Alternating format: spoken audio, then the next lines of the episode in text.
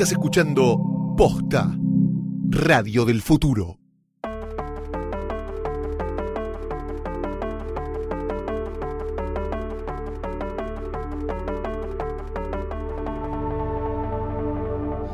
Bastardos, enanos, huargos, les damos la bienvenida a un nuevo episodio de Jodor, Jodor, Jodor, el podcast de Game of Thrones que hacemos con Ferreira Sargenti, que está enfrente mío. Hola, ¿qué tal? Buenos días, buenas noches, buenas tardes, lo que sea. Y mi nombre es Luciano Banchero. Cierto que vos eras Luciano Banchero. Sí, a mí no me presenta nadie, así que me tengo que presentar a mí mismo. Sí. Este es el último episodio que estamos grabando, el último episodio que vas a escuchar antes de ver el primer episodio de la octava y última temporada de Game of Thrones. Es verdad, ya está, listo. So- faltan solo seis episodios y se termina Game of Thrones. Porque yo sé, vamos a tener mínimo una precuela que ya tiene un No elenco, que ya... No es lo mismo. No es lo Game of Thrones se termina en seis episodios. Exactamente, así que hoy te vamos a contar todo lo que tenés que saber antes de ver el primer capítulo de la temporada 8. Vamos a repasar dónde quedaron todos los personajes en el mapa la última vez que los vimos, en qué equipo juegan eh, en este juego de tronos. Vamos a hacer un pequeño necroprode, por supuesto, porque eh, anticipamos una gran cantidad de muertes, como en todos los finales de todo. Habrá personajes queridos que tendremos que soltar.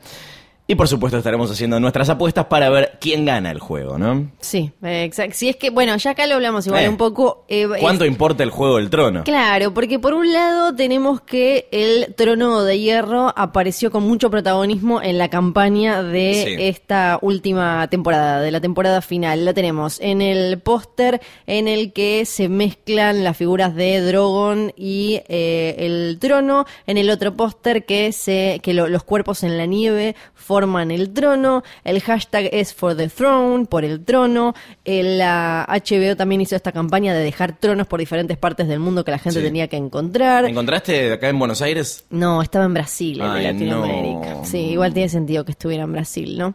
Pero eh, aparece todo el tiempo, para mí tiene que ver con algo puramente marketinero, no tan narrativo o de arco o algo así, que Claro. es la serie arrancó con un trono, era Es el nombre de la Bean- serie. Claro, Ah, eh, era, era John Bean sentado en el trono, es el nombre de la serie, es lo más icónico que tiene, entonces por una cuestión de marketing entiendo que se, se apoyan mucho en el trono. Ahora, realmente en la trama cuánto juega, vimos que, que no, o sea, lo, lo dice John todo el tiempo desde Sí. hace dos temporadas, lo dice Jamie ahora hay que pelear por los vivos, no por, o sea, el trono pasó a ser una giladita, que a Exactamente. Cersei le importa. Lo que a nosotros nos importa es arrancar cuanto antes con este episodio de Jodor, Jodor, Jodor. Pero antes queremos agradecer al sponsor que nos acompañó durante toda esta temporada, estos 10 episodios que los invitamos a que escuchen, si es que acaso quieren repasar qué fue lo que pasó en las primeras temporadas de la serie. Nosotros volvimos a verla gracias a Cablevisión Flow. Cablevisión Flow es la mejor manera de ponerte al día antes de ver el final, final, final, final de GOT. Si ya sos cliente de HBO Premium, tenés todas las temporadas completas Todas. de Game of Thrones. O sea, podés ir, si ya lo viste todo, podés ir directamente a ver ese episodio, esa escena que tanto te gusta. Quiero si no, lo, si no lo viste nunca, no sé qué haces escuchando esto, pero también las tenés ahí para verlas cuando quieras. Tal vez hay gente que está enamorada de vos, Flow. Ah, pues, o de vos, Luciano Entonces, nada, eso es más improbable. Eh, atención porque en Flow también vas a tener cada semana el nuevo episodio de Game of Thrones para ver cuando quieras los seis episodios.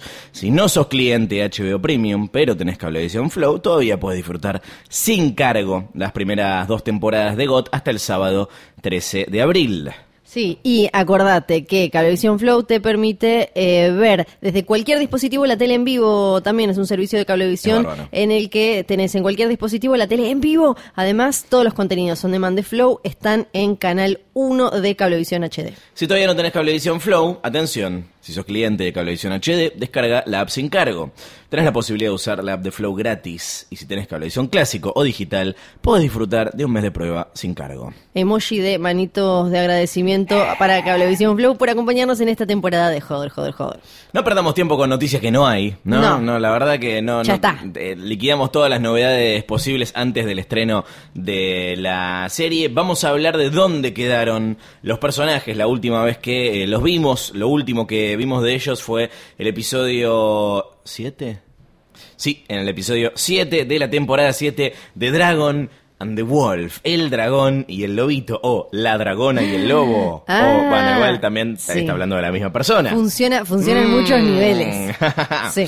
Eh, vamos a ver cómo estaban repartidos en el mapa, pero también cómo están repartidos en equipos, ¿no? ¿Te parece si empezamos por eh, el equipo Stark, hashtag Team Stark, liderado por Jon Snow, o Jon Stark, o Aegon Targaryen? Qué complicado. Sí, bueno, en realidad yo a él lo pondría como, si esto es un diagrama, ¿cómo es de Ben? Eh, Jon Snow está ahí en el medio y está medio complicada. No, pero pará, pará. Si vamos a dividir por Sí. equipos, y hay un Sí. equipo Stark, y hay un equipo Targaryen, Jon juega en el equipo Stark. Sí. O sea, Jon juega con, con Arya, Pero con ahora, Sansa. ahora se arrodilló, o sea, cuando, Ay, se ale- cuando se alejó de sus hermanos, Sí. se fue y tomó una decisión sin consultarlo con Sí. su equipo y se arrodilló frente a Daenerys Targaryen, que ahora para él es la reina legítima de Westeros, o sea que él ya no es más King in the North y se cagó en todo lo que eh, le dijeron y todo lo que él le dijo a la gente del norte, incluidos sus hermanos Sansa y Bran. O sea que yo a John lo pongo en un limbo, pero entiendo. A John lo tenemos con... Lo vimos por última vez en un barquito con... eh, Gachándose a la tía. Sí, en- lo le vimos Sí, el culo. lo- Le lo vimos el culo, eh, Sí. vimos un montón de memes alrededor de, de eso. Eh, te voy a hacer una pregunta. Flor ya vio el, primer episodio de la octava temporada. No, obviamente no podés responder No. esto con palabras. ¿Se garcha mucho en el primer episodio? Bien, ahí está, la respuesta de Flor. es buenísimo porque es un spoiler, Sí, pero no pero lo es. no. Corte a gente tratando de decodificarse algún sonido. La ca- qué ruido hizo que la cara. la respuesta. Lo, tu- lo teníamos entonces ahí con su tía eh, en ese en ese barquito, a Tyrion diciendo como "Mm, esto se va a recontrapudrir. Sí. Están yendo a Winterfell, ya todos están obviamente súper al tanto de que el verdadero riesgo y peligro es el ejército de los muertos con el rey de la noche. De lo que no están al tanto, al, al- al menos, bueno, salvo por dos personas, que son su hermano Bran y su mejor amigo Sam, es que él en realidad es el hijo de Rhaegar Targaryen y de Lyanna Stark. Obviamente, esto lo convierte en el heredero legítimo, más legítimo que Dany, Sí. más legítimo que Gendry Sí. Baratheon, mucho más legítimo que Robin Todos. De El Trono de Hierro. Exacto, esto es clarísimo por un montón de razones, ya la- lo hemos hablado en Jodor, Jodor, Jodor. El, el heredero de Aerys era Raegar Sí. y él es el hijo de Raegar. Primero por eso y después porque en realidad ahí está, entra todo el debate. Por, eh, en el episodio anterior de Jodor hablábamos de la danza de dragones, de Rhaenyra Targaryen y de si las mujeres Targaryen podían heredar o no el trono. Lo, en lo que habían quedado era que no. Así que por dos motivos John tiene una- un reclamo más poderoso por el Iron Throne que Dany. Sí, eh, salvo que después diga, a partir de ahora las mujeres Targaryen pueden Claro. reclamar Bueno. el trono y yo les voy a ceder el trono a ella. Eso fue lo, lo que pasó con Rhaenyra cuando su papá dijo, mi hija va a ser, y después el viejo se murió y fue como, uy, ¿ahora qué hacemos? Ahora, ahora se complicó.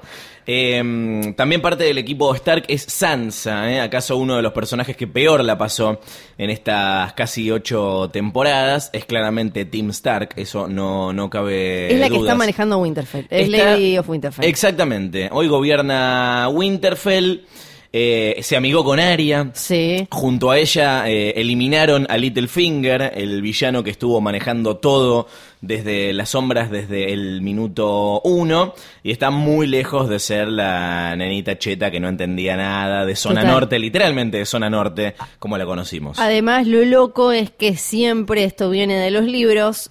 Arya y John eran los que se parecían más a, a los Stark, eh, no, no, solo, no solo físicamente, sino en cuanto a espíritu, en cuanto a, a personalidad. Y Sansa, un poco quizás con Rob, eran más parecidos a, a los Tali, a mamá Sí. Kat. Y ahora Sansa está full norte, está en pleno co- con, agenda norte, cabeza norte, está muy metida con los intereses de su gente. Hablando de tener agenda propia, Arya Stark, otro personaje que se transformó mucho, después de varias eh, eh, tramas eh, poco felices, se convirtió en la asesina que eh, siempre soñó ser. Y eh, en su última lista, eh, literalmente, de eh, matados, podemos contar a los Frey, eh, incluyendo a Walder Frey, Sí. el eh, autor intelectual de La Boda Roja. Eh, material, que intelectual no puede eh. organizarte ni un asado, Walder Frey. Me gusta la discusión ¿eh? Sí. sobre quién, a quién No, se le ocurrió no, La, la boda roja.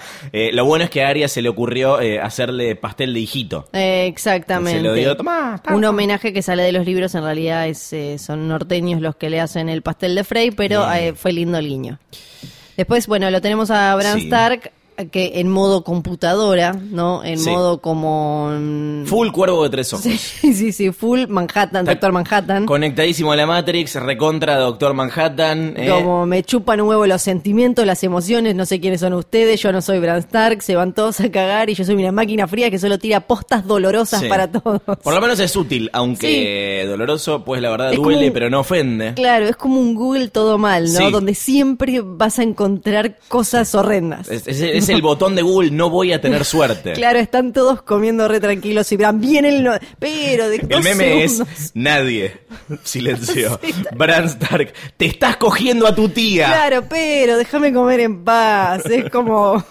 Chicos, Eh, acá recordamos que es eh, él quien descubre el linaje secreto de Jon Snow eh, y se lo cuenta a Sam, que Sí. vamos a ver quién revela la información Sí. finalmente. Yo creo que va a ser Sam el que se lo cuente. ¿Vos Sí. pensás que va a ser Bran? Eh, no, no lo sé, pero lo, lo que sí sé es que vale volver a recordar que Bran recién ahora está en modo, medio modo Dios, con Sí. sus poderes como cuervo de tres ojos, entonces no es que puede saber todo, todo el tiempo, todo mágicamente, recién se está, porque si no sería como bastante trampa, como un mega personaje, eh, re- recién está aprendiendo cómo manejarlos y demás, que esto es una duda que aparecía acá tanto como, ah, entonces que Bran sabe todo, todo el tiempo, Sí. Eh, ya está, listo, ganaron, porque Sí, van ¿cómo a le gano? eh, Bran- let me brand that for you. Claro. Eh, ¿Cómo le gano al Night King? Claro, Enter. sí, no, no, no es tan fácil porque además lo vimos pifiar a Bran desde que tiene estos poderes, lo Sí. vimos mandarse cagadas eh, es muy responsable en el uso de sus poderes. que tuvieron que tuvieron consecuencias directas cuando el Night King lo toca y demás. O sea que es capo, pero está aprendiendo, así que no, no es tanto. Y por otro lado tenemos eh, al amigo Sam Tarly, eh, como dijimos en episodios anteriores, particularmente el personaje que más, que mejor redescubrí, al que para mí mejor le sentó Sí. este rewatch que, que hicimos, se ganó mucho mi cariño junto a eh, Gilly y Bebé Sam. Y Bebé Sam, que ya están como familia total, ahí esperando que vuelva John con esta información, sentados en Sí. la información. ¿Qué? Aparte, imagínate, si nosotros, los simples mortales, nos debatimos a ver si tenés un amigo o amiga cuya pareja le mete los cuernos, si, si- si- si se lo contás, vos le tenés que contar ahora a tu amigo que su viejo no era su viejo, que su tía que no conoció además era su madre, que en realidad es Targaryen, que en realidad los Targaryen son los que quemaron a su tío y a su abuelo. Esto es un quilombo. Gran invitado eh, para Sí. la fiesta de Navidad. Sí, no, ni hablar. Yo creo que nos debemos en, en, en tren de hacer estos spin-offs. Algún día habría que reunir a toda la familia. Lo que pasa es que ya no lo puedes hacer porque son todos grandes, ¿no? Pero tipo, el especial de Navidad de los Stark en Winterfell. Sí, De total. Winterfell Christmas Special. Que charlen todo y se vayan contando Sí. lo que les pasó durante todos estos años. Me parece hermoso. ¿Se celebra la Navidad? En- no, no. No, no, se Westeros. celebra la Navidad. Ok. Pero alguna, buscamos alguna fecha y que se cuenten todas las cosas, ¿no? Como, no, a mí Tipo- me estuvieron fregando, a mí me violaron como mil veces. No, a mí me... En Star Wars está el Día de la Vida. Debe haber algún... eh, Claro, le, le buscamos alguno. La madre debe tener alguna fecha que puede ser, servir. Antes de eh, irnos del equipo Stark, no quiero dejar de mencionar a Liana Mormont, eh, la más copada de los personajes nuevos que aparecieron la última vez que eh, la vimos que estaba haciendo.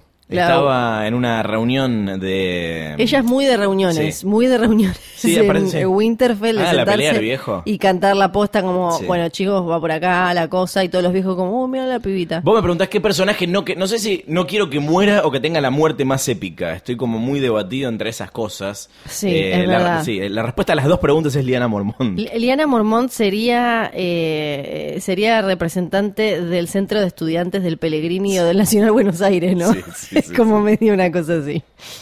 Para mí es más del Nacional. Eh, y Brienne of Tarth, eh, Brienne de, de Tarth, estaba ahí eh, saliendo de, de Winterfell, estaba en Winterfell. ¿no? Estaba en Winterfell, ahí sí, la vimos que ya incluso hasta estuvo Sí. practicando con Aria. Aria que en el episodio, de, en el último episodio de Joder comentamos cómo le dijo Vine y nos vimos y eligió no quedarse con ella en la cuarta temporada cuando se va a Bravos.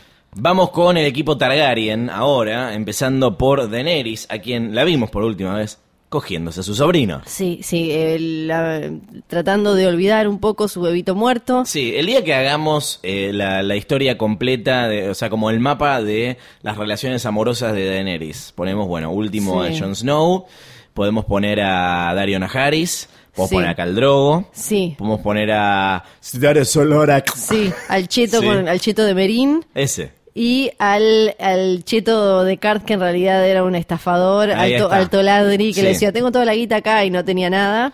Y a su hermano. Y a su hermano, a su hermano que se la quería voltear. Porque Targaryen y rubios y bla. Eh, volvió, tuvo, tuvo una temporada muy épica, eh, pasó lo que queríamos ver, la reunión con John, volvió a casa en Dragonstone, armó toda, formó parte de esta reunión en King's Landing en la que le mostraron a Cersei que la amenaza de los White Walkers es real, la convencieron de, de esto, a Dani también, costó, no fue fácil. Antes fue, después eh, fue del otro lado del muro, vio al Night King, al ejército de los muertos, se le murió Viserion, le pasaron muchas hijos, cosas. exactamente. Ahora, estará, hay una teoría que dice que estaría eh, Con Bebito. con Bebito. Bueno, esa teoría en realidad en los libros también eh, algo va algo va a pasar ahí Pues porque está la profecía. Está la profecía que habla de cuándo va a volver a quedar embarazada. En los libros ya hay, hay símbolos que indican que puede volver a, a tener. Incluso eh, se, le- se le mueve el vientre y algunas otras cosas. No es que tenga un bebito ahí en ese momento, pero Sí. ella habla como de que "Mm, la panza, ¿qué me pasa? ¿Qué sé yo? ¿Qué me pasa? Y hay cosas como algunos dicen, eh, Qu- Quentin Martel, que mencionábamos en el último episodio de Hodor, cómo está viajando para eso, se está yendo para el este, el oeste, y es como si fuera el sol, y bla, bla, bla, cosas de profecía que indican que podría estar embarazada. Y en, en la serie no tienen exactamente lo mismo, pero para mí eh, sí le pueden buscar la vuelta y tendría sentido que ella quede embarazada de John, para empezar, porque seguro le estuvieron dando todo Claro. el viaje en Sí. barco y, y, bueno, fertilidad, no sé, cosas. Ella es supuestamente joven, él también. Hashtag fertilidad cosas. Eh, aunque pertenece a otra familia, es claramente parte mm, del Team Targaryen. Estamos hablando de Tyron, de los Lannister, Sí. de Tyrion Lannister, que la última vez que lo vimos tenía una expresión preocupada, pues eh, era como el niño que ve fornicar a sus padres. Ay, ¿qué hicieron? ¿Qué hicieron? O a su mamá soltera, ¿no? Que tiene un nuevo novio que él no aprueba. Me gusta más esa. Una sí. cosa, una cosa así, sí, que es el uno de los personajes que tiene más signos de pregunta encima para esta Sí. temporada porque en la anterior, en, ya en, en 2017, lo, lo vimos reuniéndose con Cersei, no sabemos bien en qué quedó eso, qué pasó, hubo cosas que no nos mostraron, entonces no terminamos de estar seguros de, de su, de su Lealtad, de su lealtad. Está con, de alguna manera, sobre todo ahora repasando la cuarta temporada con todo este discurso de él, de váyanse todos a cagar, ojalá los hubiera matado a todos y demás. Quizás como él, él todo el tiempo eh, está en busca de la redención y demás, sobre todo desde que está ayudando a Dani como mano de la reina, pero también uno puede pensar que se le puede de nuevo ir la chaveta, La y- chaveta. y arrancar con algo así de nuevo, como ¿para qué estoy tratando de ayudar este mundo que nunca me ayudó a mí? Claro. Vamos a ver qué pasa con Sí, eso. Tiene una historia muy dolorosa, Tyrion. Encima hay que Claro. jugarlo con todo el bagaje de todas las, las temporadas. Un personaje que me parece que estuvo un poco maltratado, ¿no? En, en- en- en las últimas temporadas de, de la serie, que arrancó como Sí. muy grosso y se fue apagando un Sí, poquito. sí, sí, sí. Eh, tenemos, eh, hablando de fidelidad, un hombre que, eh, de lealtad, un hombre que eh, es muy bueno ayudando reyes, pero es muy malo eligiéndolos. Él es Davos Seaworth. ¿Te acordás de Stannis Baratheon? Sí. Bueno, él estaba convencido de que era el, el- el rey verdadero y posta, eh, incluso cuando, cuando nadie daba un mango, literal, lo vimos en los, en, en- en- los episodios que estuvimos volviendo a ver de la cuarta temporada, eh, defendiendo a Stannis ante eh, los capos del Banco de Hierro de Bravos. Sí. eh, tratando de, de convencerlos de que él era el rey más potable. Ahora eh, apoya a Daenerys Targaryen en su reclamo del trono. En realidad apoya a John y como John se vendió al barrio claro, de Lanús, eh, a- a- él termina también apoyando a Dani, pero en realidad él estaba con John. Básicamente. Porque él... es más Team Stark, sí. Él, él estaba... Yo lo puse en, en Team Dani, ¿eh? Él estaba, claro, pero porque vos estás haciendo ahí una trampita, pero no, pero lo entiendo. Porque en, en realidad él es como un chabón bastante correcto, es súper correcto, Sí. aprendió desde que le cortaron los dedos y demás. eh, entonces, él creía en Stannis porque legítimamente eh, su, su reclamo valía, porque eh, realmente Joffrey no era el hijo de Robert Baratheon y demás, pero también porque lo creía un tipo recto, justo y demás. Cuando Stannis empieza a ser cualquiera, él- lo vemos consternado y preocupado, aun cuando se le mueren los hijos, Blackwater y demás. Y él termina con John porque lo ve como un líder potable Sí. para eh, hacerle un bien a la gente y demás, y rectitud y bla. Y con Dani me parece que termina porque John termina con Dani. Eh, un abrazo, ya que estamos, a la esposa de Davos Seaworth, personaje que fue mencionado en algún momento en sus primeras apariciones, y después se olvidó completamente la serie de que Davos estaba casado. Sí, ¿te acordás? Mal. Eh, Varys, lo ponemos en Team Dani. Da- ¿A quién? A Varys. A Varys sí, Team Dani. En, en, en los libros no, en los libros él es eh, Team, él termina eh, ayudando a, a Tyrion a escapar, pero porque Jamie lo obliga y qué sé yo. Eh, pero en realidad en los libros él es Team, el supuesto Aegon real. En, eh, en los libros lo que eh, dicen en, en lo- en el último es que en realidad The Mountain no mató a Bebito Aegon, Sí. sino que lo cambió por otro, entonces que el verdadero Aegon estuvo creciendo, eh, lo estuvo cuidando ¿Te un amigo si de Raegar. Oh, no, es como... Entonces Varys siempre fue Team Targ, pero no de Dany, sino de este supuesto hijo de Raegar, Claro. que sería el legítimo heredero si fuera real. El que claramente es Team Targaryen es Jorah Mormont, después de haber caído en desgracia en la cuarta temporada, de agarrarse esa Soria gris y de ser curado por eh, Sam eh, está nuevamente eh, acompañando a su amada reina. ¿Cómo va a tomarse la, la nueva relación entre John y Dani? Fea Sargenti vio el primer capítulo de la octava temporada y me va a responder con la cara. Gracias, Flor. Bien. Es muy difícil ¿Quién esto. nos falta del equipo Targaryen? Bueno, eh, Gusano Gris, Sí. no Cola Gusano. No, eh, tenemos y a... los Inmaculados. Sí, y a mis andeitos que se van a tener Sí. que abrigar por primera vez. Ellos estaban acostumbrados a estar como medio en bolas. Perdón. Es como, eran lo más parecido a mm, cariocas, ¿no? Que teníamos, viste, como andaban en hawaianas Sí. y, y mallita todo el día y ahora de golpe tienen que pelar bufanda y cosas. Eh, y finalmente tenemos. ¿Quién nos falta del equipo, Dani? Tengo un par de jugadores sueltos. Esto ya is known. Eh, Melisandre, ¿en qué equipo la pondrías? Melisandre ahora para mí es eh, Jon Snow. Equipos no. Equipos no. Y la vimos por última vez eh, diciendo que se iba a Volantis, pero que eh, su destino era morir en Westeros. Después tenemos a Sandor Clegane, a El Perro. Que, eh, ¿Qué equipo sería? Mm, eh, ahora. Equipo perro. Ahora es equipo Relor. Claro, ese equipo equipo, ese equipo fuego. Es loco, pero es equipo fuego. Mira cómo se convirtió el fuego, ¿eh? Sí, Dejó de míralo. tenerle miedo al fuego. Y esto es todo por el equipo de Daenerys Targaryen. Si querés podemos saltar directamente eh, al equipo... Ah, no, este, Gendry Baratheon. Gendry sería equipo. mm, Mm. eh, equipo John. Para mí es equipo Davos. A ver, y, y, Sí, o sea, para mí sí, va a estar es del lado del que esté Davos. Sí, y como Davos es equipo veces. John y John es equipo Dani, terminan siendo todos equipo, Equipo Dani. Dani, ¿eh? Equipo Dani mata todo. Eh, tenemos a Tormund, que lo vimos por última vez viendo caer el muro. No sabemos todavía si vivió o murió, al igual que Beric Dondarrion. Los vimos en el tráiler, Sí. eh, gracias al tráiler sabemos que... No, Flo, pero mira si alguien no vio el tráiler. Ah, pero el tráiler salió hace un montón. en el tráiler aparecieron con vida, es lo único que sabemos. Los vemos caminando por, como parece medio un castillo en ruinas, Sí. oscuro, no sabemos dónde. Eh, Podrick Payne, Ser Podrick Payne. Lo tenemos también ahí dando vueltas. Estuvo en la reunión de King's. Landing, Sí. que se volvió a encontrar con Tyrion y con Bron, sus anteriores eh, amiguitos. Y bueno, no tengo más de este equipo.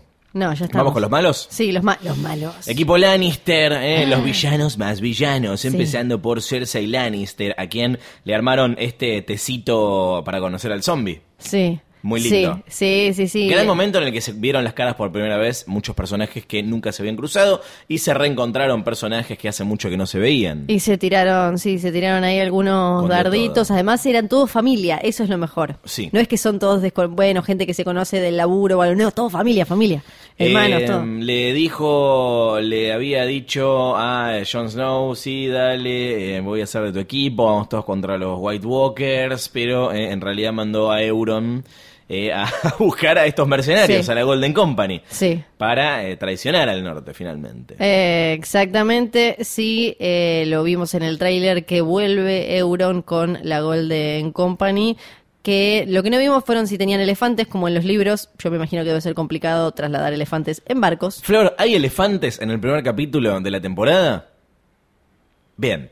Está embarazada Cersei también. Sí. Esto sí está confirmado, embarazo confirmado por eh, el amigo Kyburn, Sí, embarazo. el doctor Kyburn. Ese es otro spin-off que quiero ver. Sí, por favor, por favor. Embarazo que en, eh, es de Jamie, según eh, en, en la serie ella se porta un poco mejor, le es un poco más fiel, en los libros anda como haciendo alguna otra travesura, Sí. sobre todo cuando Jamie no está. Acá sería de, de Jamie y es lo que le da un propósito para supuestamente tratar de, de mantener en pie algo por lo menos y no quemar todo y chau al carajo. Sí, eh, recordemos la profecía, ¿no? Vamos a hablar de esto en un ratito que dice que ella va a perder a todos sus hijos. Sí, sí. Eh, Jamie Lannister, que no sé si poner en equipo de los malos, si bien No, para un mí es equipo hoy es equipo Winterfell. Sí, equipo Winterfell. lo Está yendo vimos- para allá. Exacto, estaba yendo para el norte. Eh, exacto, y en el tráiler dice hay que pelear por los vivos. Él está cumpliendo su palabra, pasó de ser el matarreyes y Oathbreaker a Oathkeeper. Él dijo que eh, había que apoyar a Dani y a John por, por lo menos hasta eh, acabar con el ejército de los muertos y ahí va a hacerlo.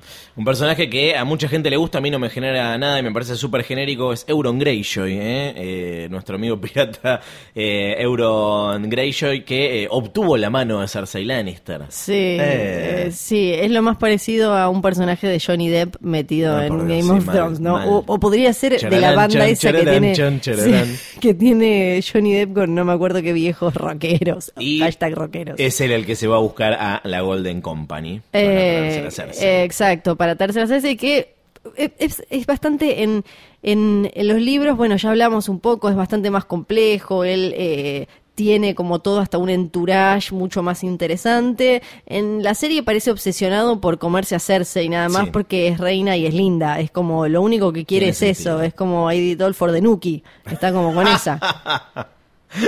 Sí. La cookie de Cersei. Tenemos a Kyburn, ¿eh? nuestro doc favorito. ¿Eh? Ahí al lado de Cersei, básicamente.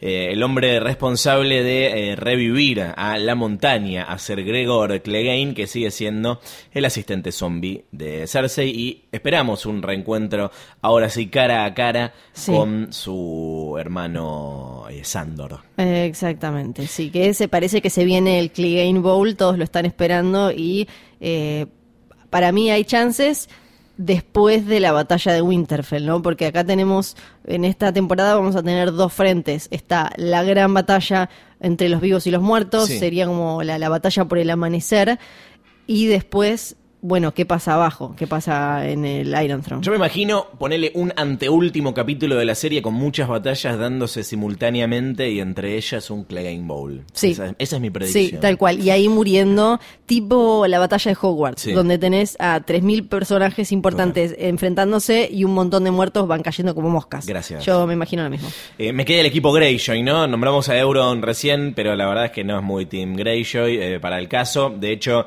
eh, capturó a su, a su, a su, Sí. em, eh, sobrina, A su sobrina. Yara Greyjoy, eh, lo está us- la está usando contra Theon. Creemos que está viva Sí, creemos que está viva, Theon fue a buscarla y, y ahí estamos. y listo. Ahí está. Muy buen momento heroico de Sí. Theon Greyjoy tirándose del barco. Sí.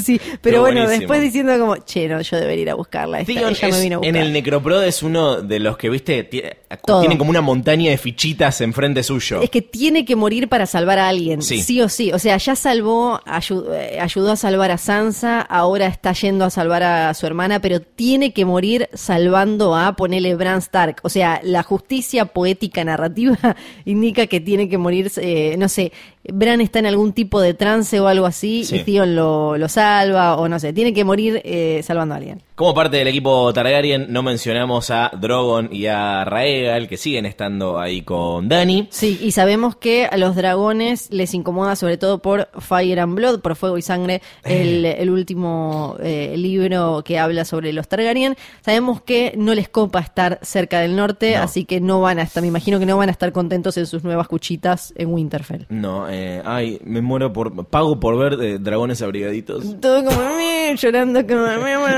I know.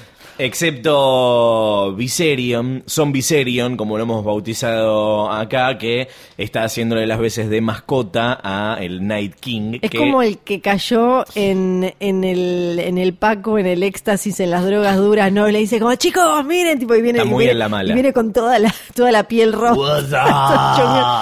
Pero, pero pareces Piti Álvarez. No, ¿Qué está hiciste, pelotudo? Claro, y los otros refleco y males diciéndole como, no. Y el Night King, eh, que la última vez que lo vimos eh, estaba marchando con dirección al sur, en este caso, ¿no? Estaba en el norte, Exacto. estaba bajando por primera vez, ahora sí. eh, suponemos, siguiendo la trayectoria que acaban de cruzar el muro, los primeros que se lo van a encontrar son la Night's Watch. Eh, exactamente, sí, sí. ¿No? Sí. Yo no estoy, yo digo por una cuestión lógica. Te quiero hacer pisar el igual palito. ellos técnicamente ya destruyeron ahí un un estaban en eh, en un, un castillo de la Night's Watch, o sea que ya eh, lo, lo primero que deberían encontrarse es último hogar, Ah. el la casa de los Amber, o sea que, que Que es lo la vimos última. al grande y al chiquito John. Claro, al chiquito que quedó heredando todo, lo vimos en la temporada anterior, estaba la, la pibita Karstark y el pibito Amber que eh, Sansa y Jon ahí tuvieron una discusión, uno dijo como, no, para mí Sansa le decía, estos nos traicionaron, hay que hacerlos cagar fuego y Jon como, no, no, dejémoselo. Entonces, el... eh, por una cuestión de mapa, los primeros que se los van a chocar al ejército de los muertos son los Amber en eh, Last Hearth, en Último Hogar. Terminamos nuestro repaso por en qué andan los personajes de cara al comienzo de la temporada final. Ahora sí, pensando en esta temporada 8, ¿cuáles son las preguntas que sí o sí necesitamos que Game of Thrones nos responda? Sí, hay un montón de cosas abiertas, no tantas como en el libro, ¿no? Ahí directamente tenemos, ya no sé cómo va a ser.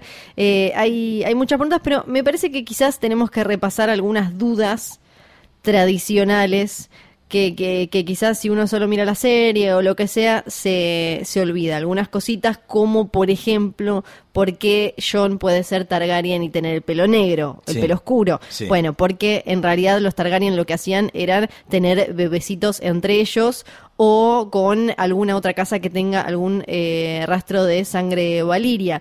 Pero cuando se cruzaban con gente de pelo más oscuro, tenían muchachitos de, de pelo Sí. más oscuro. Incluso la casa Baratheon viene de, es como una casa ba- bastarda de los Targaryen y siempre tuvieron el pelo oscuro. Entonces, si vos mez- mezclas un Targaryen con alguien de pelo oscuro, no te va a salir un rubiecito sí o sí. Hay en, en- en Fuego y Sangre, hay Targaryens con el pelo oscuro, claro que son considerados como truchis, ¿no? Esto es como Targaryen como en- no te entran en el concurso ese de perros de raza, eh, te los dejan como al costado, como "Ñe, feo. Es un mesticito. Pero eso no, en realidad, no, no hace que tu sangre sea más trucha, solo que no tenés la clásica belleza Targaryen. Con respecto a otra duda también es como, eh, bueno, pero ¿cómo Jon es Targaryen si Sí. lo vimos quemarse la mano en la primera temporada? Bueno, también lo vimos a Viserys morir con eh, una corona derretida en su cabeza, o sea que murió por fuego de una manera. De hecho, Dani cierra ese episodio diciendo él no era un dragón, los dragones no se queman. Claro, ese es medio como un pedo que tienen ellos, pero en realidad en, en, Fuego y Sangre leímos un montón de veces que sí, se quemaban, se quemaban no solo con fuego de dragón, que igual es fuego distinto, pero también de, de otras maneras. Lo que le pasa a Dani en los momentos en los que no se quema también es distinto y George R. R. Martin eh, dijo que no es que son todos eh, inmunes, sino que el nacimiento de sus dragones fue un momento único, mágico, en los libros es como súper importante y tiene que ver con el renacimiento de un montón de, cosas, de toda la cosa de, la magia. Entonces, por eso ella es la que no se quema de Unburned, porque ella es especial, no es que todos los Targaryen son inmunes al fuego. Hay algo especial ahí en ella que hace que no en muchas ocasiones hayamos visto que no se quemaba. Eh, algo que seguramente te preguntan un montón es quién es el Night King y te lo preguntan como si fuera finalmente veremos en esta temporada el origen del Night King. No, no, ya te lo mostraron eso. Claro, lo vimos en eh, uno de los episodios más desgarradores de Dor, el quinto de la temporada 6, donde vimos que, irónicamente, esto es porque el Night King cambia muchísimo en los libros y en la serie, en los libros, además de llamarse Night King, Knights, así eh, con apóstrofe S, eh, es como una figura legendaria, no aparece como el antagonista, es una, una figura que eh, según, todo indica que ni siquiera está vivo en ese momento, sí, lo, Leaf y los Children of the Forest pero no, no, no es ni, ni, de casualidad el gran villano de, de toda la saga como en la serie. En la serie nos mostraron el origen, que además está confirmado que ese es el, el Night King. Lo dijeron en el Inside the Episode después de, de Dor.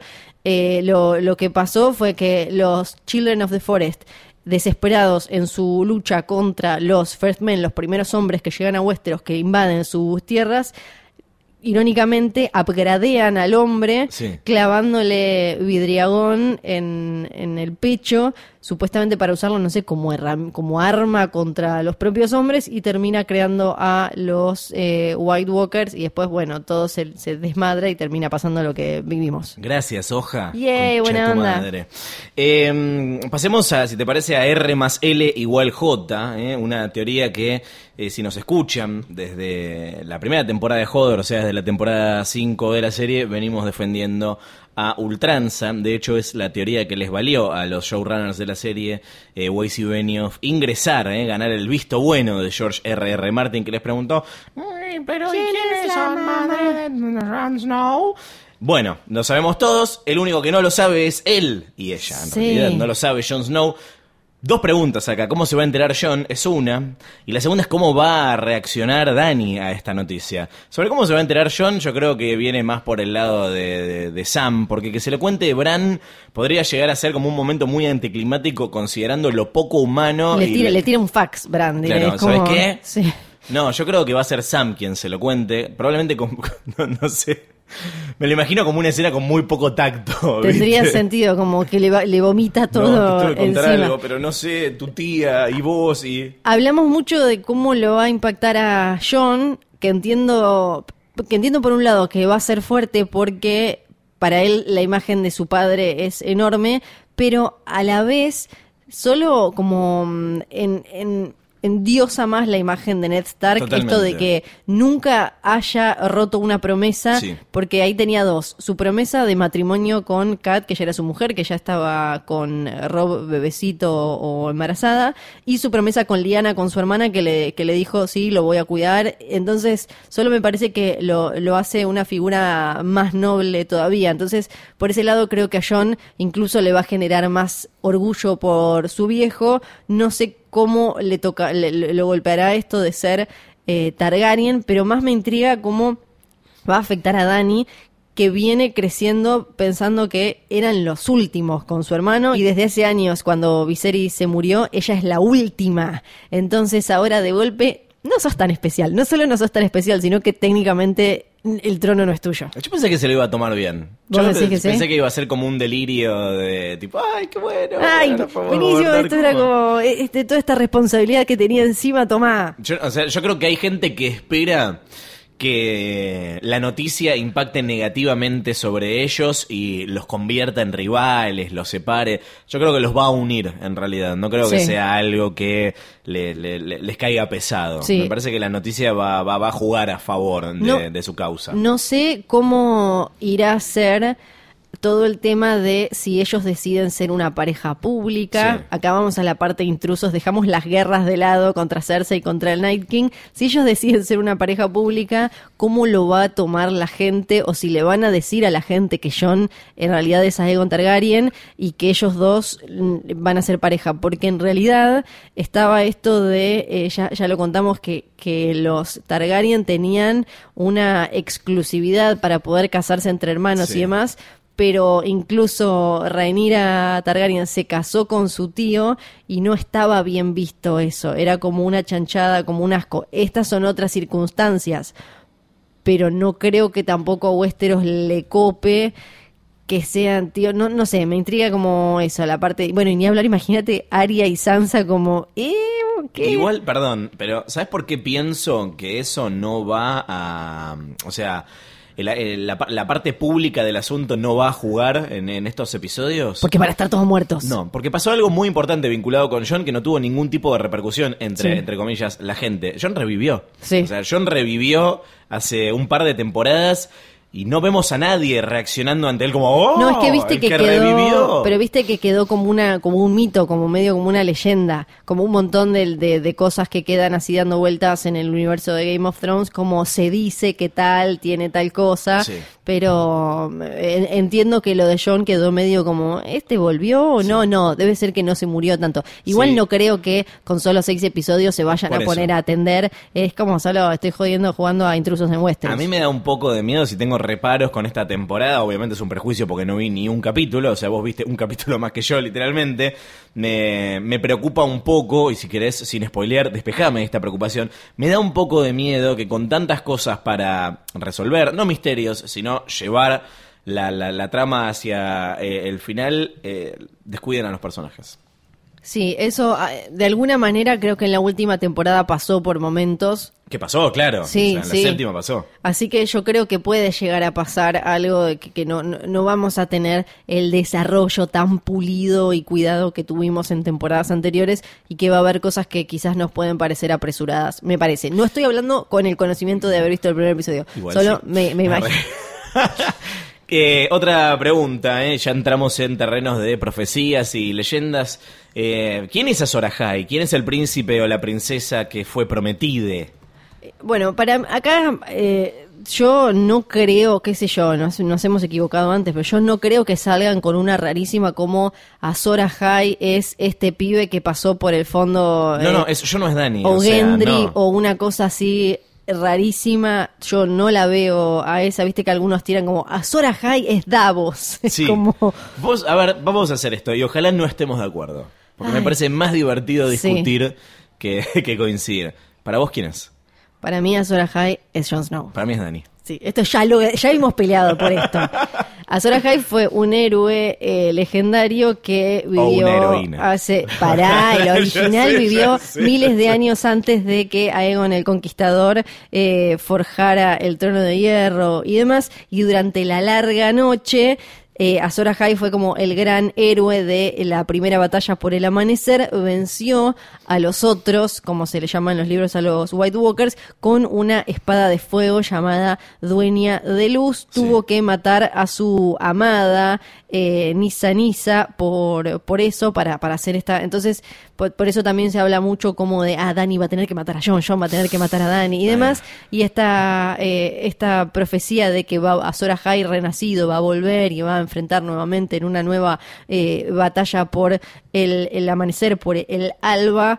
eh, de, de- se, se- se dice bueno que es cualquiera de los dos y eh, se discute cuál va a ser eh, la- el arma que va a tener y demás y es se mezcla directamente con la profecía de The Prince That Was Promised que es el príncipe o la princesa prometida, porque Sí. en Alto Valirio eh, vale para los dos. Bien, bien. Entonces, eh, eh, es Team John, yo soy Team Danny. Otra profecía tiene que ver con el Balonquar o el Baloncar, ¿no? Esta profecía del hermano menor, lo vimos en el comienzo de la quinta temporada, en lo que le cuenta Maggie de Frog a Cersei. Que, ¿Qué dice la profecía? La profecía le dice varias cosas, eh, cambia en la serie y en eh, los libros. Yo diría que hablemos de la, la serie, ¿no? Porque...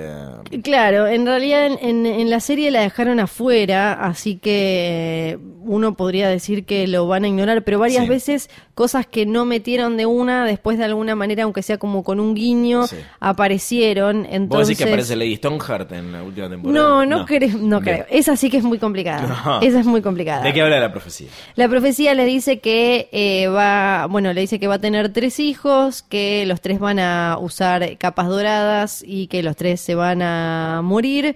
En la serie ella arranca, ella de chiquita estaba muy preocupada de hacerse a ver si se iba a casar con el príncipe. En ese momento Raegar Targaryen le dice, me casaré con el príncipe y ella le dice, nunca te vas a casar con un rey, claro, No, porque ¿qué? ella se casó con Robert Baratheon ya cuando, después de la rebelión, cuando ya era rey. Pero voy a ser reina, ¿no? Le dice ella toda tilinguita. Sí, le dice, vas a ser reina hasta que llegue otra más joven y bella para derrocarte y apoderarse de todo lo que querés. Por eso el pedo de ella con eh, Marjorie Tyrell, como, ah, es esta, es esta la linda, cuando aparentemente sería Dani. El rey y yo vamos a tener hijos. Le dice, sí, él 16, vos 3, para no me las ¿Está cuentas. contada? ¿Son 16? Eh, No en, puedo creer, en los así, libros creo que son, en los libros creo que son más.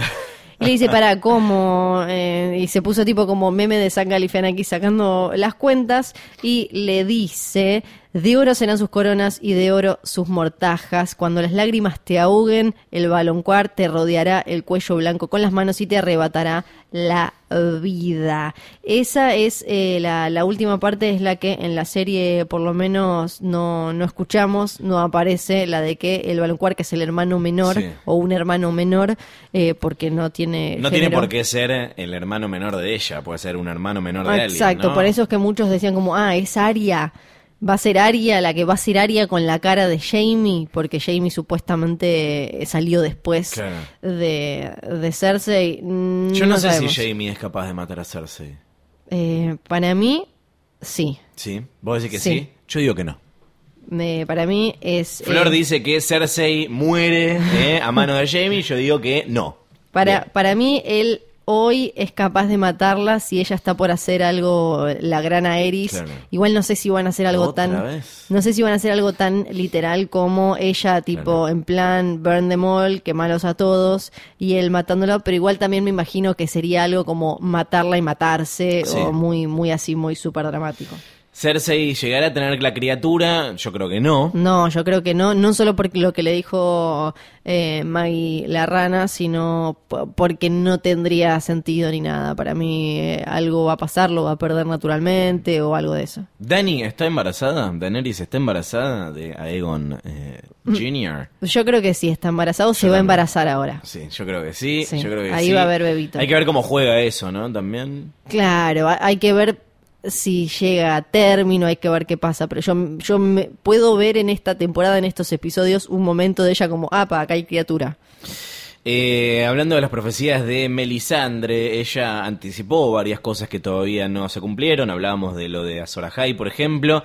La última vez que la vimos estaba diciendo que tenía que morir en Westeros, así que seguramente la vamos a ver eh, volver. Y además te acordás que en la tercera temporada, cuando se cruza con Arya, le dice que va a volver a verla. Sí, exacto. Así que eh, ahí va a ser, va a estar buenísimo ver cuando se crucen y cuando se cruce con Gendry de nuevo, ¿no? Uh.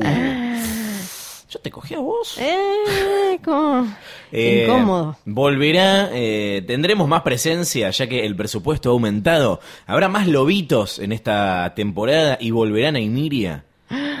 Que la vimos, tu- hubo un reencuentro eh, Sí. agridulce, ¿no? Sí, Con Aria. sí. eh, para mí puede llegar a volver a aparecer. Yo creo que vuelve. Para mí puede llegar. Mirá a que nosotros, eh, eh, acá nos estamos contradiciendo porque me, creo que Sí, que dijimos, dijimos no la que vamos no. a ver más. ya no, pero ahora pienso, están haciendo tanto para juntar a todos Sí. eh, y hacer como todo un tema de todos uniéndose contra el Night King. Po- por, un lado siento que ya eso lo cerraron porque fue como un momento muy de despedida bien armado televisivamente, pero por el otro sería por lo menos un guiño lindo, cariñoso a los lectores que extrañaron durante toda la serie la conexión de- entre los Stark y los y los lobos. Que, que, que Nymeria de alguna manera sienta que tiene que ir a Winterfell a ayudar. Em, ¿Sabes qué no quiero ver en la serie? ¿Qué? Lobito zombie. No, Please, please, no, Please, no, no Lobito Hielo, por please, favor. Eh, un dragón. eh, yo creo que sí, ¿no?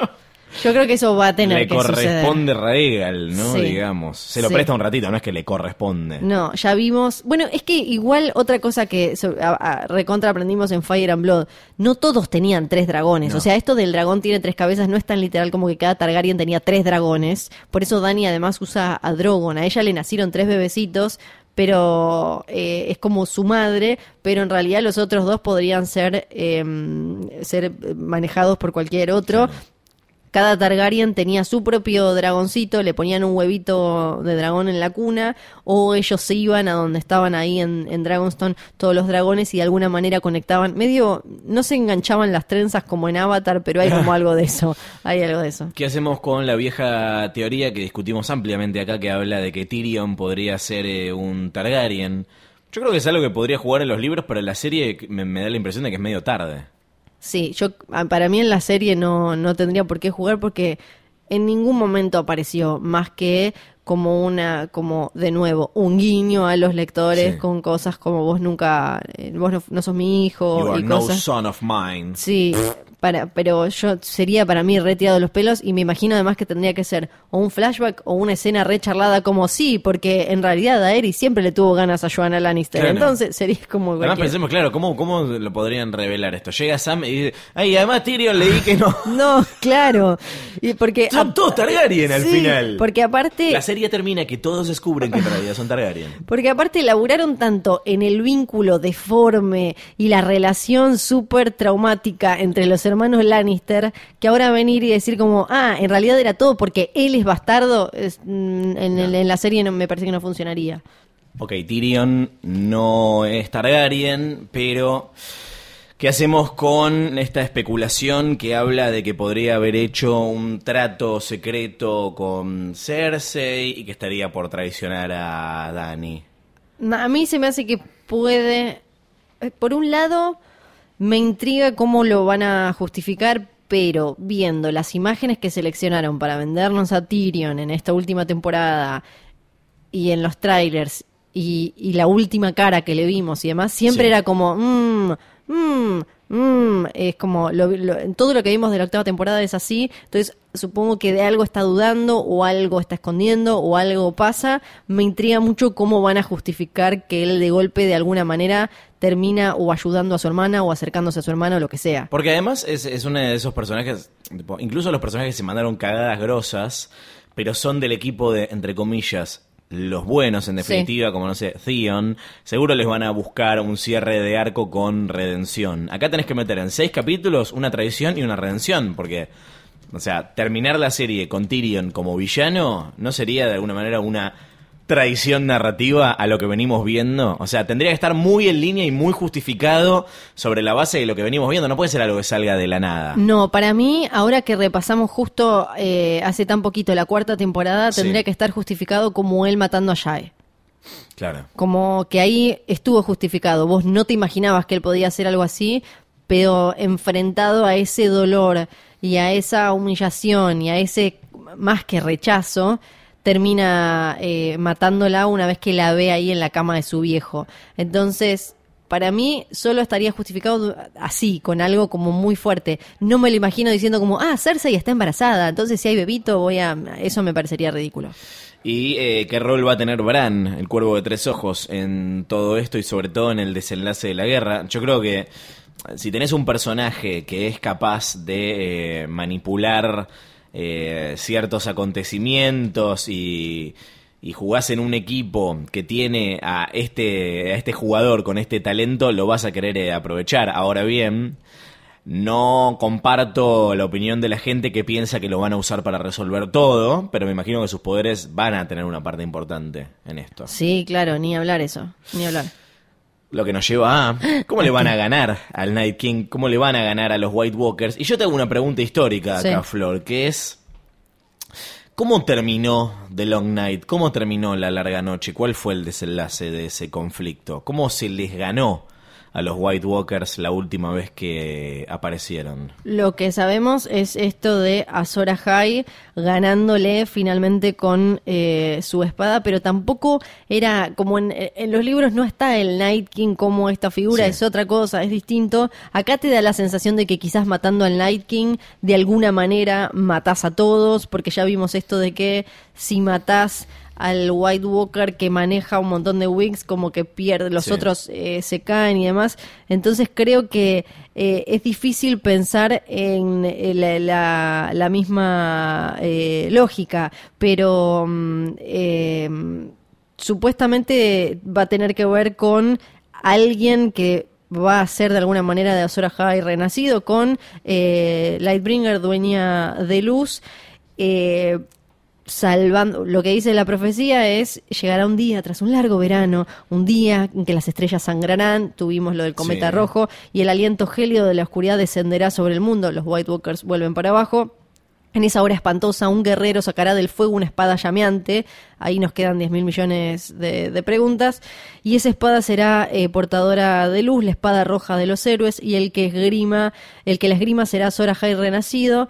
Y la oscuridad huirá a su paso. Entonces, primero tenemos que definir quién es Azora High y después cuál va a ser la espada. Sí. La espada va a ser Drogon, la espada va a ser. Claro, por de vuelta, no hay que interpretar las profecías literalmente. Exacto, la espada va a ser, algunos decían como directamente una persona, como Dani es Azor Ahai y John es eh, eh, la espada. No, pero aparte de todo esto es de los libros, en la serie hay incluso eh, lógicas que las han cambiado completamente, así que lo que, lo que sabemos de la primera batalla eh, por el amanecer es que terminaron ganando, los Sí. echaron allá a las tierras donde siempre es invierno, hicieron el muro y, y zafaron. Es como, eso es lo que sabemos. Eh, después, los detalles no sé si nos sirven para esta, donde parece tener como otro, otro, otra mitología. Eh, volverán ciertos personajes que no vemos hace un montón de tiempo. Yo voy a tirar los nombres y vamos a decir como si fuese un vuelve prode. Eh, si regresan o no vuelven nunca más. A rey que ahora nos crucifican. Eh, Dario Najaris. ¿Vuelve? ¿No vuelve? Para mí Para no mí es no vuelve. necesario que vuelva. Edmi Ortali. Eh, sí, en algún momento para mí podría aparecer para no quedar tan colgado. Howland Reed. No, No. ya está. Jacken. No. No, tampoco. Robin Arryn. Sí. Sí, para mí sí. Sí. sí. Bien, y tenemos eh, entre lo que son eh, cabos sueltos o pendientes la lista de Aria, de la cual pudo tachar varios nombres, pero en la lista pertenecen y eh, podemos hacer el Aria Prode ahora. Sí. Eh, ¿A quiénes les, quiénes les ¿a quedan? quiénes mata, ¿A quiénes mata efectivamente Aria? Porque yo creo que todos los que están en esta lista se van a morir, todos. Todos, todos, todos. Pero mm, no todos a manos de, de Aria. Así que atención, The Hound. The Hound no va a morir en manos de Arya para mí. No, dice que no. Cersei Lannister, no. No va a morir en manos de Arya. Melisandre. No. Dudo un poco más, pero para mí no. Sí, dudo, sí, no, para mí no. Porque aparte va a estar Gendry que le va a decir, Sí. no, ya está, listo, dejalo. Beric Dondarrion. Tampoco. No. Cerilin Payne, no lo vemos de la temporada 2, así que probablemente no lo veamos. No creo, pero pero sí puede ser, ¿eh? Sí puede ¿Vos ser para mí. sí? Sí, Bueno. para mí. Bueno, es el que mató al padre, en definitiva. Así que claro, pa- y además es uno que no importa, es uno que me la veo, me la veo. Y The Mountain no. Yo creo que, a ver, de la lista de áreas, si tenemos a The Hound y a The Mountain y vamos a tener el Clegane Bowl, uno de esos dos, yo voy a decir que uno de esos dos va a ganar el Clegane Bowl y, el, y al que gana lo mata a Arya. ¿Vos decís que Arya puede llegar a matar a The Hound? Sí. Si, si gana. Sí. Para mí mueren los dos entre ellos. Listo, Se perfecto. matan entre Bien, ellos. Bárbaro, ahí está. Tenemos un montón de preguntas que llegaron en Twitter. Somos arroba posta FM. Sí, eh, tenemos en Twitter. Mi favorita es Sirio Forel cambió su rostro a Julián Wage. Esa eh, le mando un abrazo grande. Nos pide acá Sí, bueno. Alfa Golf eh, que adivinemos el nombre del primer episodio. Que, como es Bueno. sabido, como estamos grabando hoy, seguro lo anuncian mañana. Sí. como todo lo que sucede. Este. mm, Para mí es muy difícil tratar de adivinarlo. Flor, vos viste el capítulo, si es difícil para vos. pero ya solo por lo que vimos en los trailers, So, creo que el nombre puede ir por el lado de algo de, como, no te digo de gathering, pero algo que tenga que ver con. eh, su- suelen poner alguna frase, pero ya no sé qué frases les quedan. Vos decís Gathering, vamos a tratar de tirar palabras. Para mí la palabra war va a estar. Sí. Puede ser la palabra war, pero es como todo lo que vimos tiene mucho que ver con juntarse. A ver, revisemos nombres de, de primeros episodios para eh, tratar de sacarlo. anteriores. El primero fue Winter is Coming, el segundo de la segunda temporada, The North Remembers. Ajá. Tercera temporada, Ballard of Aeris. Cuarta temporada, Two Swords. Sí. Quinta temporada, The World to Come. Ahí tenés una guerra. Sexta temporada, The Red Woman. Sí. Séptima, Dragonstone. O Ah. sea, no hay una lógica aparente, porque tuvimos un lugar, una, un personaje, eh, una frase como que habla un poco del futuro, medio Sí. premonitoria, eh, algo súper literal como dos espadas. Ballard of Aeris, una frase eh, religiosa casi. Sí. Bueno, no, literal. Y de, de una frase del norte y el, eh, la- la- el lema de los Stark. No hay, mm, no veo yo un patrón. Bien. eh, igual insistimos, cuando salga esto ya vamos a saber seguramente. ya lo vamos a. Bien. Otra cosa que nos pregunta es eh, qué onda los logos que va dejando el Night King, que hace mucho no vemos. Los vimos por última vez, si yo no recuerdo mal, en las cuevas cuando John Sí. le muestra a Danny en Dragonstone. Yo lo vi por última vez en mis de- zapatillas de White Walker. Es verdad, en las zapatillas especiales, de, de- las ediciones especiales de las tres tiras, la White Walker que tiene Luciano tiene ese loguito, que gracias al episodio de Dor que comentamos hace un rato, sabemos que en realidad tiene que ver con los Children of the Forest, Sí. porque donde está el árbol eh, en el que ellos lo transforman, las piedras están ubicadas desde de esa forma. Así que claramente es algo en la serie muy importante ese patrón con eh, relacionado con los Nightwalkers, Uy, con los Nightwalkers, con los White Walkers. El eh, gordo Vygotsky pregunta Dale. quién fue de Vengeance Stark. Para mí la quedó después de rescatar. Apareció No, para no. rescatarlos, Sí, sí, sí, sí. rescató a John y eh, ahí la quedó. ¿Qué onda con Sam Jr.? Pregunta Alejandro, hijo de Gilly. ¿Es hermano de los White Walkers? Técnicamente sí, podría, aparentemente, ¿no? Es verdad. Porque Es una excelente, no teoría, pero. Sí, porque claro, el hijo de Gilly es hijo de Craster. Los hijos de Craster eran los que eran abandonados, que se llevaban los White Walkers, que vimos como por lo menos a uno lo convertían en mínimamente bebito de hielo. Sí. Que el otro día hablamos a ver de qué pasaba y demás. Eh, Misantropía dice, a mí no me queda claro lo del torneo de Harry. ¿Querés Ella- contarle una vez más? Ella tiene una teoría acerca de los dragones. Creo que ambos van a morir, pero al ser una especie que puede cambiar su sexo, tengo la idea de que van a dejar huevos. Quizás en Dragonstone. ¿Qué piensan? Yo no sé si van a morir los dos. Sí, eh, tampoco sé si Para mí va- no mueren más dragones. también, tampoco sé si van a quedar los dragones como eh, poniendo huevos y como algo como, bueno, listo, volvieron los dragones a full, o van a ser solo ellos, ellos dos. Eh, ¿Qué opinan? ¿El final será sobre humanos versus White Walkers o esa trama la van a terminar un par de capítulos antes del final? Yo creo que, bueno, ya dijeron que va a haber una gran batalla en el episodio 3.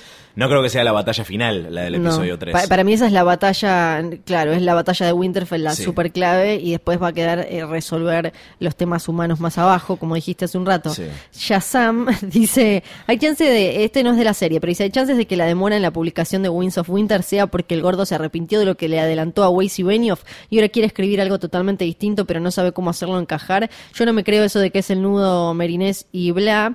Eh, pa- para mí realmente no sabe del todo cómo, cómo solucionarlo porque creo que es demasiado complejo lo, lo que armó y sí después lo que le terminó pasando es vos no vas a sacar Winds of Winter el año en el que salió el final de Game of Thrones.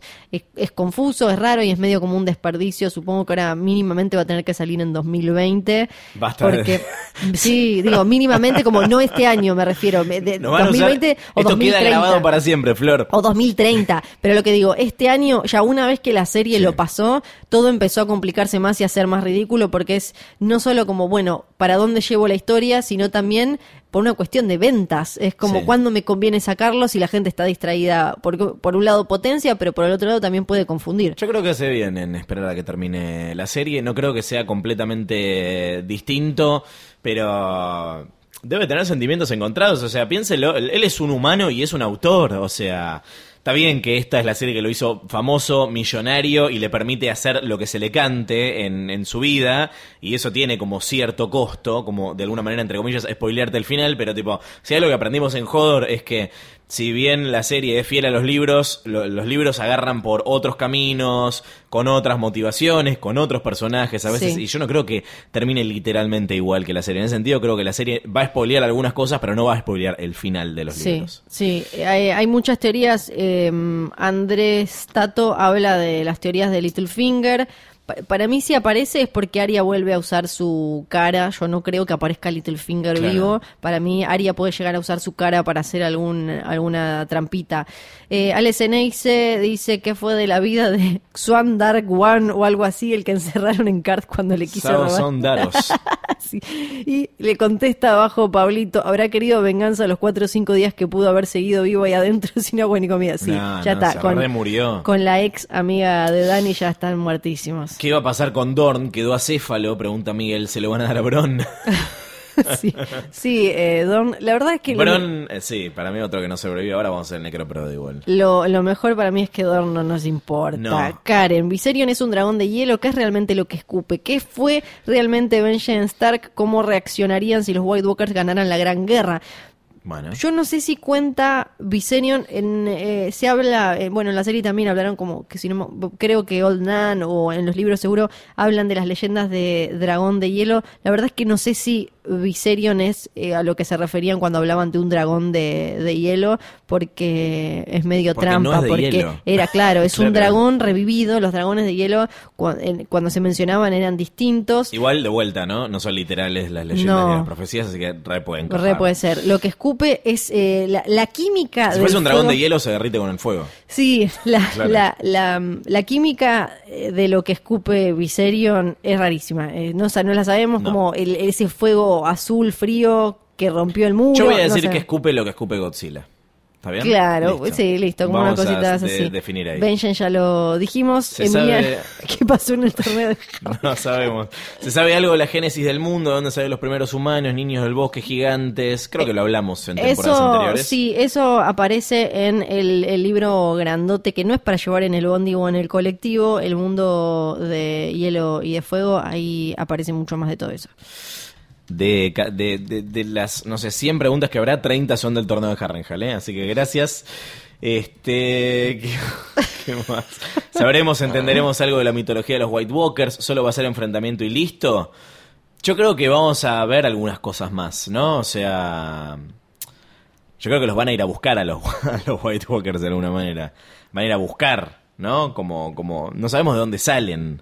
No. ¿Se entiende? Yo creo que vamos a volver a ver Sí. Stonehenge y esas cosas, creo que las vamos a entender un poco mejor, pero la historia de los White Walkers ya medio que la conocemos. Sí, de alguna manera lo que nos van a tener que mostrar para mí es, eh, es esto de, mm, de mínimamente la lógica. Sabemos cómo salió el primero, pero algo de qué sucede ahí en las tierras donde siempre es invierno van a tener que mostrar. ¿Podrían explicar la secuencia de cómo Hodor del pasado se volvió Hodor en una visión de Bran del futuro? Nunca entendí bien eso. Sí, andá y escuchá el capítulo de, de Dor eh, en el que hablamos de eso durante una hora, más o menos. Tommy, gracias. Cuestiones políticas que parecen medio descuidadas. ¿Qué onda Ed Murtaugh, Robin Arryn, los Manderly, los Reed, etcétera? Son tan descuidadas. Sí. Es Sí, exactamente nada, eso. nada más. Nada, no van a, o sea, no van a, no van a tener mayor eh, importancia, me da la impresión. No, ahí quedaron. Hay un montón de cosas que solo aparecieron en la serie, es como una bandera de una casa o cositas muy así, que es como, ah, mirá, ahí. No, no, no, no creo que tengan mucho más desarrollo nunca. Gracias a todas las personas que nos mandaron sus dudas en arroba posta FM con el hashtag Jodor, Jodor, Jodor. Así los leemos. Recuerden que sigue abierto nuestro mail jodor arroba posta punto FM donde nos encantaría que nos compartan no solamente sus teorías y sus preguntas que las vamos a responder. Leemos todos los mails, tal vez no al aire, pero leemos eh, Sí. todos, todos los que nos llegan. Y su Necroprode. Ahora sí, estamos listos para jugar a los pronósticos. Estamos listos para jugar al poroteo de quién vive y quién muere en esta última temporada de Game of Thrones. Flor, Sí, ¿estás preparada para hacer tu necroprode? perfecto, listo, listísima. Vamos a empezar con Voy a empezar a ver con algún personaje que no importe mucho. Beric Dondarrion, ¿vive o muere? Muere. Muere, yo digo que muere. Ya está, listo. ¿Cuántas vidas puede tener ese hombre? Tormund mata gigantes. Esta me va a doler, pero para mí muere. Muere. Muere. Bron, vive o muere. Para mí muere, muere. Gendry Baratheon, vive o muere. Para mí vive. Vive. Ah, vive. yo te iba a estar de acuerdo. La montaña Muere. muere. Gilly, para mí vive. Vive. Yara Greyjoy muere. Muere. Sí. Podrick. No, y ahora te lo pongo vive, solo para hacerte la pelea. Vive. Vive, muere Theon para mí. Vive. Ah, re muere. Pero para mí muere. Yara, ¿eh? Eh, Podrick Payne. Eh, mm, mm, eh, muere. Muere. Bueno, yo voy a decir que vive. Night King tiene que morir, claro que sí. Sí. Euron Greyjoy se va a recontra morir. Muere. Jorah Mormont. Uf. Vive. Yo te digo vive. Zafó de la Soria Gris, déjalo algo, pobre hombre, que esté No, en Westeros un ratito. Para de- mí vive. Tiene destino de sacrificio, perdón. No, yo necesito que viva. Yo también, pero no va a vivir. Melisandre muere. ¿Vos, vos decís que muere? Melisandre no puede Eh, salir vivo de esta. No, Melisandre tiene que Tipo, morir además. su propio- lo Sí, vio ella, sí, ya sabe sí, que se va a morir. Samuel Tarly. Vive. Vive. Varys muere. Eh, sí, por favor, ya está, listo, Muere. Varys. Soltá la Eh, vida. Gusano Gris. Vive. Yo digo que muere. Theon Greyjoy. Muere. Muere. Davos Seaworth. Yo creo que vive. Vive, él siempre va a vivir, es como más que las cucarachas. Missandei. Vive. Vive. Sí. Cersei Lannister. Muere. Muere. Jamie Lannister. Yo creo que tiene que morir. Sorry. Muere. Sí, sí, muere. Brienne de Tarth. Ay. Ay, no, qué tristeza. Yo voy a decir Em, que vive. Yo voy a decir que muere. ¡Ay, Flor! Ay, Tyrion Lannister. muere. Yo digo que vive. Eh, The Hound. Muere. Muere con el hermano. Daenerys, eh, Bran. Bran Stark. Vive. Sí, pa- para mí vive entre comillas porque se, se pasea murió, árbol, no sé está. qué, ya está listo. Sansa. Sansa vive. Vive. Arya. Vive. Vive. Tengo una pregunta acá. Nos Sí. quedan John y Dani. Eh, Johnny, Danny, Danny. contam- no contamos. Cuando hablamos Sí. de muerte, no vale para el necroprode muerte y resurrección. No, no, no, no, es muerte final, final. Muerte, o sea, Muerte. muerto. Llega al final de la serie, termina, último capítulo, muerto. Exacto. O sea, no se va a contar como válido el poroto, que dice muerto hasta que pase el último segundo y se compruebe que ese personaje efectivamente no volvió como zombie. Eh, ejemplo de nuevo con Harry Potter. Sí. Eh, Personaje que vuelve como zombie cuenta como muerto. Exacto. No valdría Harry que vuelve si Sí. vale como muerto Dumbledore, por Gracias, ejemplo, ¿no? Ahí está, sí. Jon Snow Jon Snow vive. vive, para mí también. Y Daenerys Targaryen, Ojalá que muera. pero... Me salió re mal aquí de Littlefinger, ¿quién sos? Para ¿Sabes mí, que para mí vamos a llegar al final con los dos protagonistas vivos? sí, yo, por, por- sospecho que sí, que van a quedar como todos rotos, todo mal, qué sé yo, pero sí, con una criatura. Pero solo para meterle picante voy a poner que Dani muere. Dice que Dani muere. Picante. Listo, ahí está. Perfecto. Tu necroprode mandalo a jodo arroba posta punto fm. Esto ha quedado escrito en piedra, ¿eh? ¿Qué votó Fiorella Sargenti? ¿Qué votó Luciano Banchero? Pero hay un prode que es más importante, Flor. ¿Cuál? que es el Garcheprode. Y acá sí. queremos que participen también del Garcheprode. Y la pregunta es, Garchan, igual Garchar, eh, vale darse besitos eh, en, Sí. en esto, que es con las, eh, las parejas que nos quedan por formar en esta temporada. Euron Greyjoy y Cersei Lannister. Sí. Mm, sí, para mí ahí hay chanchada. Brienne y Jamie. Eh, no, para mí no. No, yo voy a decir que sí. No. Gendry y Arya. Cuenta, cuenta si. Estoy hablando de los que la gente shipea, Sí, ¿eh? cuenta si por lo menos te da la sensación de que va a haber chanchada. No, o tenemos mi- que mínimo verla. besito, mínimo besito. Mínimo besito. Eh, sí, para mí sí. Sí, ponemos Arias, sí. Besito, hay besito. Y por último, venimos hablando de quién ganó cada temporada. Sí. ¿Quién gana la serie? Para, ojo, Brienne y Tormund también puede, puede ser. Ponémelo, ponémelo. Brienne y Tormund. Que para mí no. Y sabes que después estuve pensando, y en el capítulo anterior hablábamos de lo de si Tormund había estado con un oso. En un momento se dice que las mujeres Mormont Sí. se podían convertir en osos antes. Entonces, como que de ahí sale un poco que quizás se comió a una. Listo, es a el una papá de. Liana, listo. Pero, pero para mí, Tormund y Brienne no va a suceder. Ella no tiene onda ahí, él gusta, pero ella eh, hay muchas más chances con Jamie. Ahora sí, ¿quién se queda con el trono de hierro? Ponele, a ver, acá venimos diciendo que no va a haber trono de hierro y yo soy eh, partidario de la idea de que eh, Westeros sobre el final, lo que sobreviva, encontrará una forma de gobierno más democrática que no tiene que ver con las monarquías, tal vez tenga que ver con gobiernos, no sé, apertura de urnas. No sé. Socialismo. Bueno, ¿Está bien? puede ser. Sí, está perfecto. ¿Por qué no? Puede ser. Sí, para mí va a haber algo como lo que vimos en algún pasaje de Fuego y Sangre en el que todavía tenías un, eh, un Targaryen pequeño, entonces se armaba como una especie de concilio Sí. de mesa eh, regente. Para mí puede haber algo así como cuatro o cinco personas que manejen eh, todo Westeros. Ahí está, mira, la respuesta más tibia posible. No, tibia no. No, no, está bien. Tibia no, para mí el trono ya no van, van a decir como chicos es una gilada lo del trono, porque además el trono es como la representación total de la conquista de Aegon, está hecha con eh, hecho con las espadas de la gente que él derrocó, entonces si queremos empezar, romper la rueda y empezar algo desde cero, un poco más amistoso, Sí. dejemos el trono de la maldad, del horror y la muerte de lado. Sí, eh, para mí además es simbólico que... Claro. O sea, el trono no llega al final. Si, lo ponemos en Necroprode, Sí. al trono no llega. El trono no, No. llega al final No. de la temporada. Además- Muere el trono. Sí, además para mí lo mejor sería como que se, se hiciera concha con fuegos de... que fina, Hermoso. fina. Que se destrozara con fuego de dragón. Claro, se hace concha, Sí, la sí. concha de hierro. Bien, eh, llegamos al final de este episodio especial de previa de la temporada 8 de Game of Thrones. Eh, aunque no lo creas, en el próximo episodio ya vamos a estar hablando del primer capítulo de la temporada Sí. final. Son seis.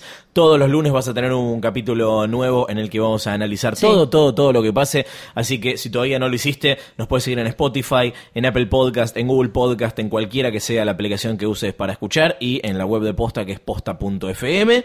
Y eh, sigan a arroba postafm en Twitter porque ahí les vamos, a, les vamos a avisar cuando sale cada capítulo y no van a tener que estar preguntando cuál es el capítulo, ¿Cuál es el capítulo. Acordate además que si escuchás esto en tiempo y forma, este episodio del día en el que sale, todavía tenés chances de participar para ir a ver el primer capítulo de la octava temporada en un castillito, en un evento especial eh, que tiene que ver con la God Watch de la que soy parte. ¿Cómo tenés que hacer? Tenés que mandar un mail a jodor.posta.fm mostrando que, demostrando que sos eh, suscriptor de HBO y eh, si querés ir con un acompañante, que tu acompañante es también suscriptor de HBO y justificando también por qué deberías estar ahí. ¿Por qué tenés que ver el primer episodio en un evento especial, exclusivo para muy pocos eh, fanáticos, donde no solo vamos a ver el capítulo en pantalla grande, sino que va a haber algunos invitados especiales, Ay. comidita y cosas. Tenés que estar, obviamente, en eh, Capital Federal o em, zona de Gran Buenos Aires Digamos. cercana. sí. Ahí está.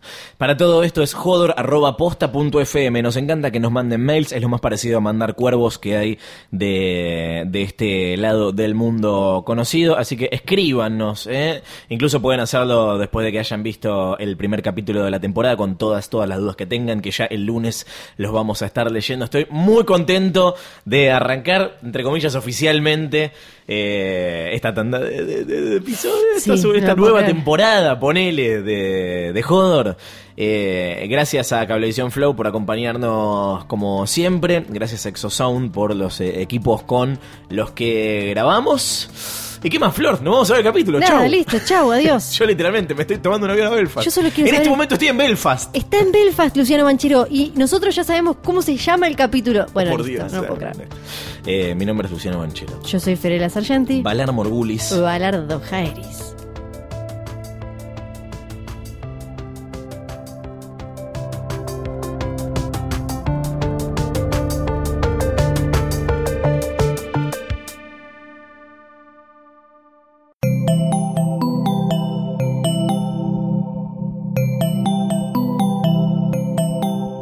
Escuchando Posta, Radio del Futuro.